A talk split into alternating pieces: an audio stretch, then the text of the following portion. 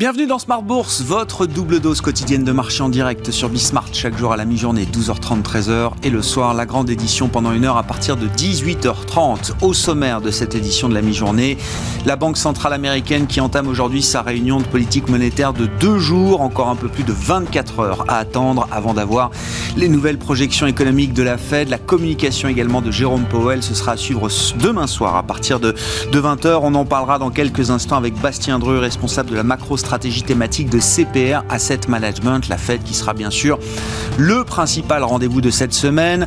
Dans l'intervalle, les investisseurs auront pris connaissance de quelques statistiques américaines qui sont publiées tout à l'heure en début d'après-midi, notamment les ventes au détail pour le mois de mai ou encore l'indice des prix à la production pour le mois de mai également. Sur le plan international, les euh, sommets se succèdent en Europe après le sommet de l'OTAN hier. C'est un sommet entre l'Union européenne et les États-Unis qui se tient aujourd'hui euh, à Bruxelles avec un un objectif euh, important qui est celui de faire euh, retomber la pression euh, considérant les, tensions commerciales qui ont pu animer les, deux zones géographiques. Le site Politico rapporte notamment que l'Union européenne et les États-Unis se sont accordés sur une suspension de 5 ans des mesures de rétorsion commerciale qui ont été mises en place ces dernières années dans le cadre du conflit Airbus-Boeing. Suspension donc pendant 5 ans, un cessez-le-feu de 5 ans sur le conflit historique entre l'aéronautique américaine américaine et l'aéronautique européenne. On notera que le titre Airbus ou encore Safran également sont des titres bien orientés aujourd'hui à la mi-séance à la Bourse de Paris. Vous aurez le résumé complet dans un instant avec Alix Nguyen depuis la salle de marché de Bourse Direct. Et puis dans cette demi-heure de Smart Bourse, on parlera également de stratégie d'impact et avec cette question comment mieux intégrer les émergents, les actifs émergents dans les stratégies d'impact, les stratégies euh, tournées vers l'investissement socialement responsable. Nous en parlerons avec un, un spécialiste des marchés et de l'impact à l'Union bancaire privée. C'est Mathieu Nagre qui sera avec nous dans euh, quelques minutes en visioconférence depuis la Suisse.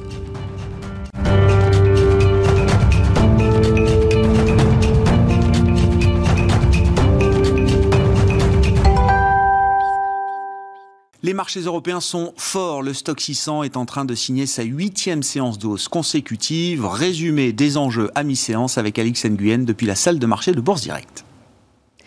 La bourse de Paris poursuit sa progression à la mi-journée dans un marché focalisé sur le rendez-vous ce mardi, la réunion de la Fed, une réunion de deux jours au sortir de laquelle une décision sera prise demain. Les investisseurs s'attendent à un statu quo en matière de taux d'intérêt, mais aussi quant au maintien du montant des achats d'actifs à 120 milliards de dollars par mois.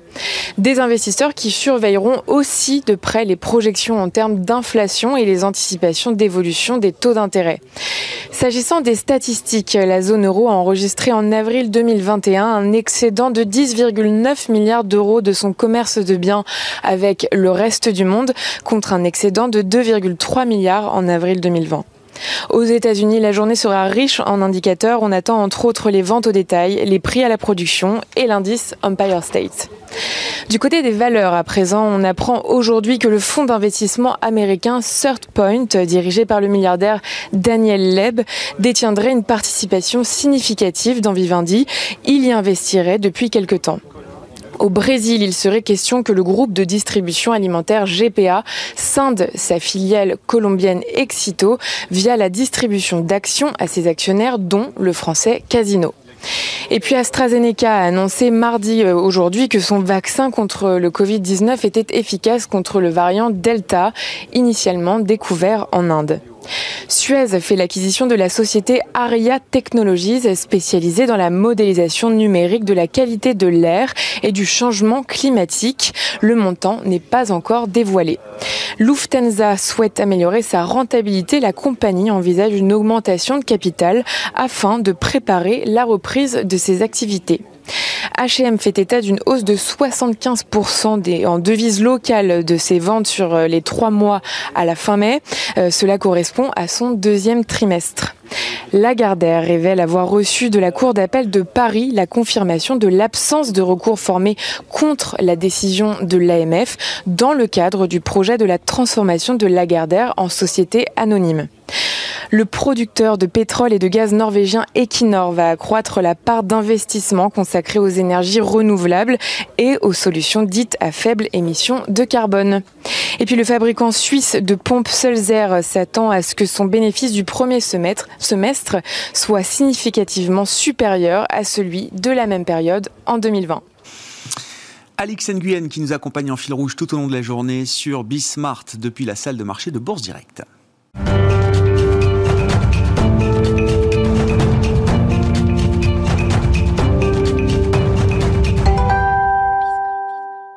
Et c'est donc un premier test grandeur nature pour la stratégie de la Réserve fédérale américaine face à l'inflation. Notamment, on en parle avec Bastien Dru qui est avec nous par téléphone, responsable de la macro-stratégie thématique de CPR Asset Management. Bonjour et bienvenue euh, Bastien. Merci beaucoup d'être euh, d'être avec nous. Je le disais, il faut euh, se souvenir que la Fed a fondamentalement changé sa stratégie en août dernier après une revue stratégique menée pendant un peu plus d'un an. La Fed nous dit désormais que l'inflation n'est plus son sujet prioritaire. Sa priorité est de mener l'économie américaine au plein emploi, de faire tourner cette économie américaine à plein régime et que le regard sur l'inflation a fondamentalement changé puisque la Fed désormais regarde l'inflation en moyenne sur un cycle et non plus forcément en instantané dans, euh, dans l'immédiat. Et donc je le disais, Bastien, c'est un premier test grandeur nature pour cette nouvelle stratégie puisque on a à la fois de l'inflation, une inflation manifeste depuis euh, quelques mois maintenant aux États-Unis dans des proportions historiques et en même temps un marché du travail alors, avec pas mal de bizarreries, mais qui est loin encore d'être revenu au plein emploi. Qu'est-ce que vous pouvez attendre de la tonalité du discours demain soir de, Jérôme Poel et quels vont être les facteurs qui vont influencer la communication de la Fed à ce stade, selon vous, Bastien? Alors, bon, ça fait beaucoup de questions. Euh, donc là, oui, je, vous aviez raison de rappeler que, que la Fed a changé de stratégie de politique monétaire en, en août dernier. Elle est passée à une stratégie d'average inflation targeting, euh, ce qui veut dire qu'elle est censée euh, laisser euh, dé, dépasser l'inflation quelques temps par rapport à sa cible de 2% pour compenser les périodes pendant lesquelles l'inflation a été justement euh, inférieure à 2%. Et maintenant que l'inflation est à 5%, on a donc ce premier test pour, pour la Fed qui, qui se pose et euh, on peut se demander si la Fed ne va pas craquer euh, et resserrer sa politique monétaire avant d'avoir attendu que, que l'inflation euh, dépasse pendant un certain temps euh, sa cible des 2%. Et là, on voit aussi l'un des, problèmes qu'il peut y avoir avec cette stratégie d'average inflation targeting, c'est qu'en fait, les choses n'ont jamais été vraiment précisées au sujet de l'average inflation targeting. Combien de temps l'inflation doit se retrouver au-dessus de la cible de 2% Finalement, on ne sait pas très bien. À quel niveau elle peut se, situer au-dessus des 2%, on ne sait pas très bien non plus. Donc les choses sont pas forcément très claires. Ceci dit, bon, pour, pour, pour demain soir, je pense que la Fed ne devrait pas changer euh, grand-chose, elle ne devrait pas annoncer grand-chose. Il faut rappeler que la, la Fed a un mandat dual, c'est le plein emploi et c'est la stabilité des prix, euh, et que s'il y a un mandat à privilégier, la Fed va toujours choisir euh, le marché du travail. Et là, ce qu'il faut rappeler, c'est que on a encore 7 millions, euh, à peu près 7 millions d'emplois qui sont manquants par rapport euh, à avant la crise. Et euh, c'est pour ça que le moment n'est pas encore, il n'est pas du tout question pour, le, pour la Fed pour le moment de durcir vraiment sa, sa politique monétaire. Alors néanmoins, ça sera vraiment pas une partie de plaisir la conférence de presse pour Jérôme Powell parce que la situation est complexe par rapport justement à ces deux parties du mandat. Euh, la, la, situation, elle, elle, est complexe notamment sur l'inflation, parce que le narratif de la Fed, ça a toujours été de dire que cette hausse de l'inflation a été tout à fait euh, transitoire. Il y a beaucoup de gens qui se focalisent sur les prix euh, des véhicules d'occasion, des billets d'avion, des nuits d'hôtel, ça on entend un petit peu partout. Ceci dit, ce qu'il faut euh, souligner aussi, c'est qu'il y a des accélérations de prix aussi pour les services de restauration, pour les services de, de ménage, pour les services de jardinage, pour les articles de sport, pour l'électroménager, pour pour tout ce que je viens de citer. On a une inflation qui se retrouve au plus haut niveau depuis euh, bah, plusieurs euh, décennies. Euh, donc il y a beaucoup de, biens et de services donc voilà pour lesquels les prix augmentent beaucoup et pour lesquels on ne sait finalement pas très bien si euh, si la hausse euh, si la hausse des prix est transitoire ou, ou pas. Et vraiment là on attend euh, Powell savoir est-ce qu'il est-ce qu'il va, va citer tout ça qu'est-ce qu'il va en dire est-ce que il va citer le fait qu'il faudrait être vigilant sur cette évolution de prix. Ça c'est vraiment des choses qu'il faudra essayer de, de, de suivre très précisément très finement dans, dans la conférence de presse de, de, demain. Et après sur le mandat de l'emploi il y a aussi la situation est vraiment compliqué parce que, euh, comme je l'ai dit tout à l'heure, il y a 7 millions et demi d'emplois qui sont manquants par rapport à avant la crise. Ceci, donc ça, c'est plutôt des caractéristiques de début de cycle, mais on a aussi beaucoup de caractéristiques de fin de cycle ah parce que le nombre de postes ouverts, il est actuellement de 9,3 millions. Il y a 9,3 millions de postes ouverts. C'est exactement le même nombre euh, qu'on a de, de, chômeurs actuellement euh, aux, États-Unis. Et ça, c'est plutôt quelque chose qu'on observe en fin de cycle, hein, quand on commence à avoir le nombre de postes ouverts et le nombre de chômeurs qui commencent à converger. Euh, c'est plutôt euh, quelque chose qu'on observe au fin de cycle et euh, pour lesquels on observe généralement des, des accélérations de, de salaire. on voit déjà des accélérations de salaire dans certains secteurs. Et ça, on aimerait bien savoir ce qu'en ce pense la Fed et les membres, les membres du board. On sait qu'il y a notamment un membre du board, Randall Kars, qui a cité euh, il y a quelques jours que il y avait des pressions salariales dans l'économie américaine. C'est quelque chose que on n'a pas vu depuis euh, très très longtemps, et c'est quelque chose que la Fed maintenant reconnaît. Donc, qu'est-ce que la Fed euh, a à dire sur le sujet? Ce sera aussi ça qui sera à suivre. Puis je terminerai simplement en disant que la situation dans laquelle se trouve la Fed est aussi complexe parce que la politique de quantitative easing, elle est de moins en moins efficace. Il y a actuellement tellement de liquidités sur, sur le marché que la Fed est obligée d'en emprunter tous les jours dans des opérations de reverse repo, hein, dont les montants augmentent un petit peu tous les jours depuis, euh, depuis euh, début euh, avril. Et actuellement, la Fed qui emprunte sur les marchés à peu près 600 milliards de, de, liquidités, tout simplement parce que parce qu'il y en a trop. Quoi. Donc là, on voit bien que le, le, est en train de devenir de moins en moins efficace. Puis le dernier point, c'est que euh, on pourrait aussi mentionner le fait que la Fed achète à peu près la moitié des MBS et titrisations hypothécaires qui arrivent sur le marché, à un moment où le, le, le prix médian euh, des transactions immobilières a augmenté de 19% euh, sur, sur un an, euh, et c'est quelque chose qui s'est tout simplement euh, jamais vu depuis qu'on a ces statistiques. Donc on peut aussi critiquer la Fed sur le fait qu'elle serait en train de, de, de favoriser l'émergence d'une bulle sur le marché immobilier, en tout cas de, de favoriser une très forte des prix. Et euh, c'est aussi ce qu'on peut reprocher euh, à la Fed. Quoi. Donc euh, voilà, il y a une politique de QE qui devient de moins en moins efficace. Et donc vous dites face à, toutes ces complexités, Bastien, la meilleure stratégie pour la Fed à ce stade, hein, demain soir, dans la communication de demain soir, c'est d'essayer de ne rien changer elle va, elle va essayer de, de, ne rien changer, tout en reconnaissant, de, en devant euh, reconnaître qu'il y a des évolutions, euh, il y a des accélérations de, de l'inflation, qu'il y a peut-être une partie, petite partie qui est pas transitoire. Je pense qu'ils vont essayer de botter en touche en disant qu'il faut avoir un peu plus de chiffres. Euh, je pense que c'est là qu'on va se situer. Et puis aussi, euh, ce qu'on peut dire, c'est que la Fed attend probablement aussi le résultat des négociations sur le plan d'infrastructure.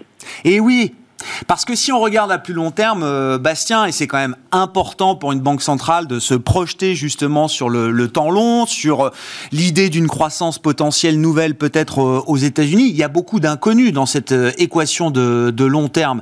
C'est-à-dire qu'aujourd'hui, on a les plans d'urgence, les plans de soutien, tout ça a été voté, les chèques ont été envoyés, pas de sujet. Mais sur le programme budgétaire des prochaines années du, du cycle américain, que ce soit à travers les infrastructures, à travers la politique familiale, il y a beaucoup d'inconnus ne serait-ce que déjà la, la, taille de ces programmes budgétaires et des déficits qu'ils vont, euh, qu'ils vont engendrer. Et sur le plan politique, on voit d'ailleurs que les négociations, alors il faut les suivre au jour le jour comme vous le faites, euh, Bastien, mais pour comprendre que ces négociations sont beaucoup plus compliquées que les négociations qui visaient à envoyer des chèques aux ménages. Ah oui, euh, là c'est encore très très flou hein, ce qui se passe au sujet des négociations sur le plan d'infrastructure. Euh, Joe Biden avait annoncé l'American Jobs Plan, donc c'est le, le, plan d'infrastructure de 2250 milliards sur 8 ans. Il l'avait annoncé fin mars. C'est déjà trois mois et on ne sait toujours pas où on va, on ne sait toujours pas ce qui sera euh, adopté. Euh, Biden avait tenté des, des, négociations avec les républicains directement, ça n'a pas marché. Actuellement, il est en train de tenter une négociation avec un groupe de sénateurs bipartisans. Mmh. On devrait en savoir un petit peu plus sur, sur les jours qui arrivent. Mais au final, euh, est-ce qu'on peut, euh, est-ce qu'on part sur un plan de 1200 milliards soutenu par les républicains? On ne sait pas. Est-ce qu'on part sur un plan de 2250 milliards qui ne sera soutenu que par les démocrates? On ne sait pas. Est-ce qu'on part sur rien du tout? C'est aussi une possibilité. Et tout ça fait un peu penser à ce qui s'était passé en 2017 euh, lorsque Trump avait voulu faire passer sa réforme de la santé. Le camp des, le camp républicain était assez divisé à l'époque.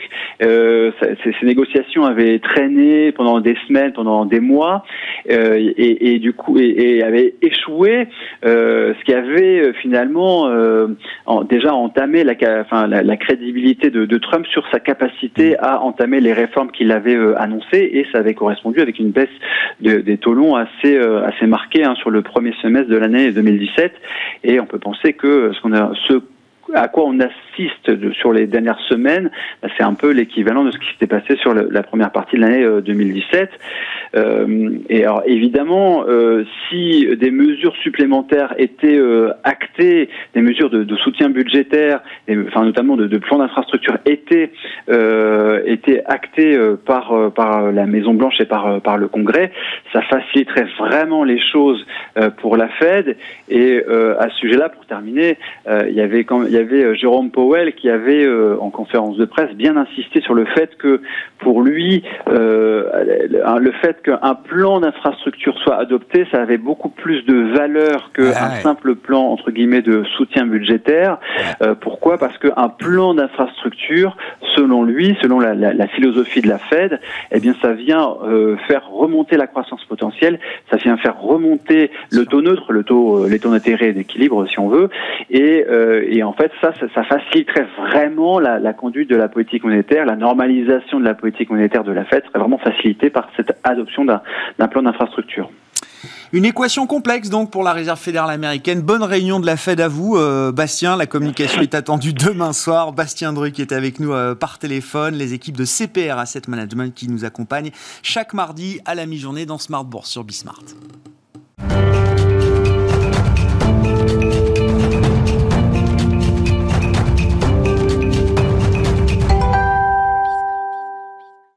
Parlons d'impact à présent, les stratégies à impact, avec une question euh, pas évidente. Comment intégrer au mieux les pays émergents et les actifs émergents dans ces stratégies tournées vers l'impact, vers l'investissement socialement responsable. On en parle avec un, un des gérants de l'Union bancaire privée, spécialiste de l'impact et des marchés émergents. C'est Mathieu Nègre qui est avec nous en visioconférence depuis la Suisse. Bonjour et bienvenue Mathieu. Merci beaucoup d'être euh, d'être avec nous.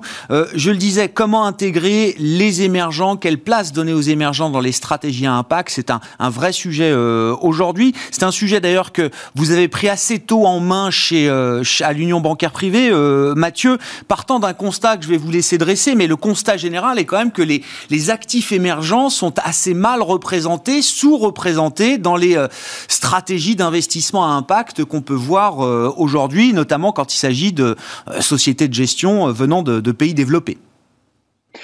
Oui, tout à fait. Ils sont mal représentés dans l'univers de l'impact listé, si vous voulez. Historiquement, les investisseurs d'impact je dis historiquement, ça remonte à pas très loin, parce que c'est pas une très vieille classe d'actifs non plus, mais disons dans les 15 dernières années, euh, on a vu des fonds orientés euh, vers le microcrédit, vers le private equity, notamment en Afrique, euh, qui investissaient dans les émergents. Mais quand l'impact sur le secteur coté est arrivé, la plupart des fonds se sont situés sur un créneau soit européen, soit global.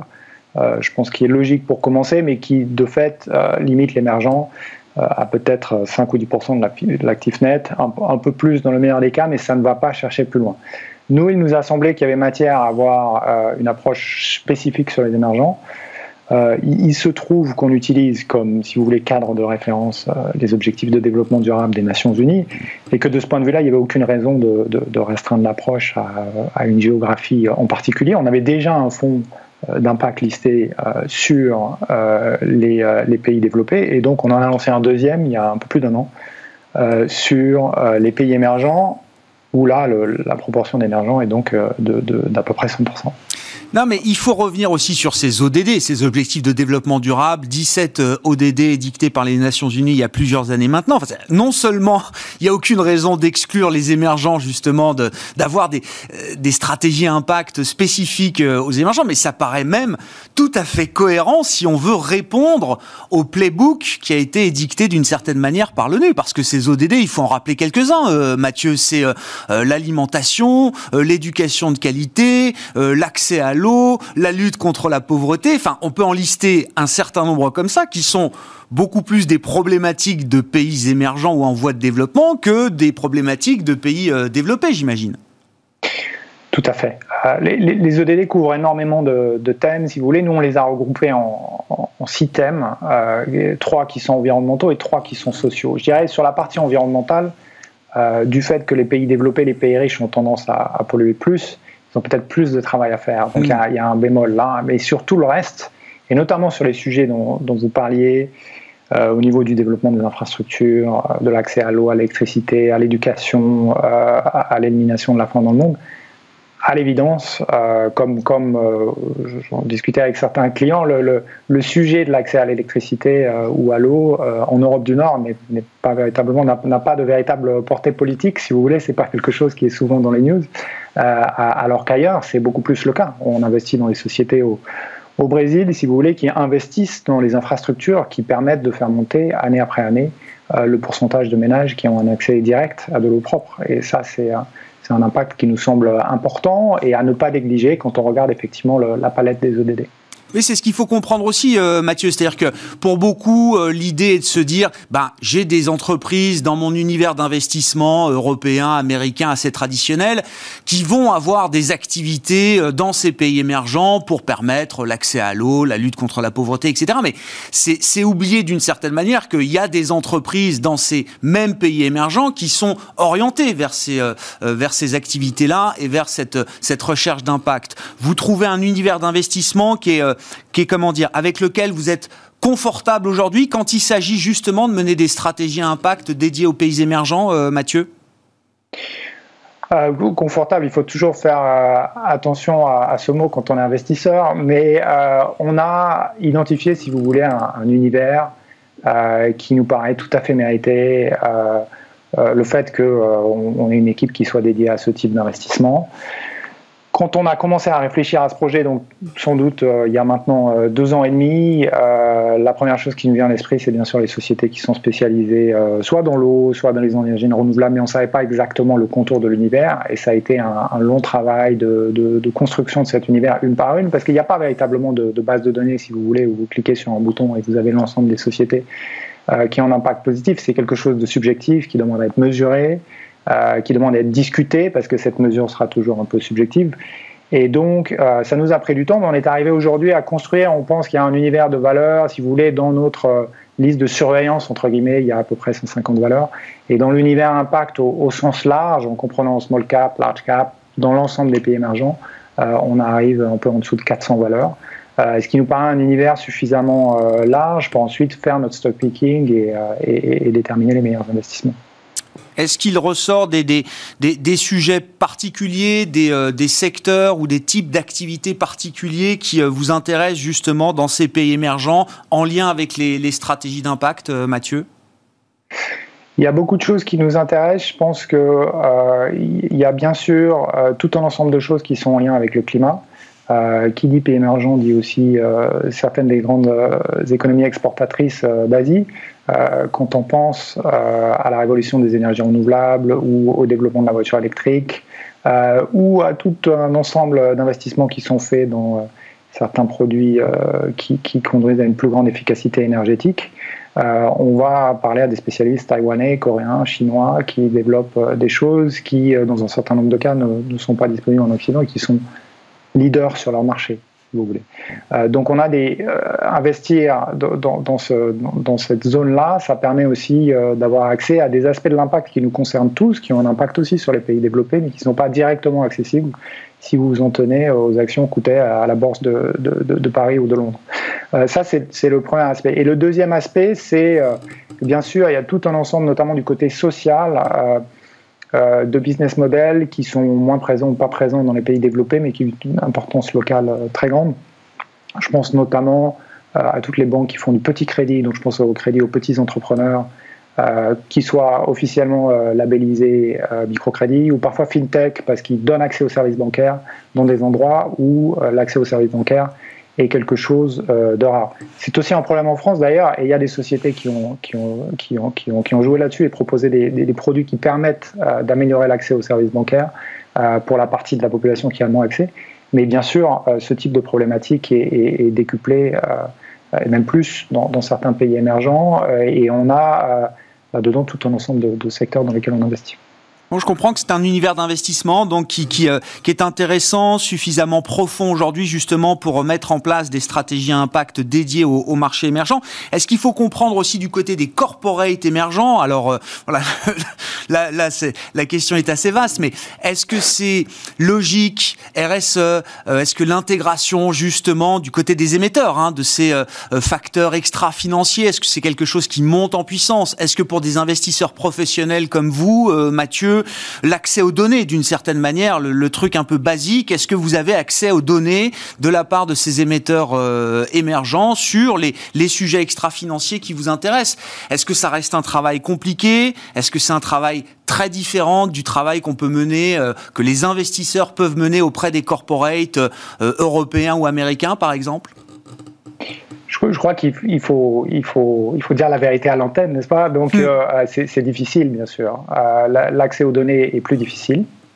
Euh, la prise de conscience des thématiques, qu'elles soient qu'on les labelle, qu'on les labellise, pardon, ESG ou, durabilité, est parfois en retard. Je dis parfois parce que c'est pas toujours. Il y a une très grande diversité, si vous voulez. Il y a des marchés comme le Brésil, l'Afrique du Sud où la sensibilité est déjà là, le reporting est déjà là.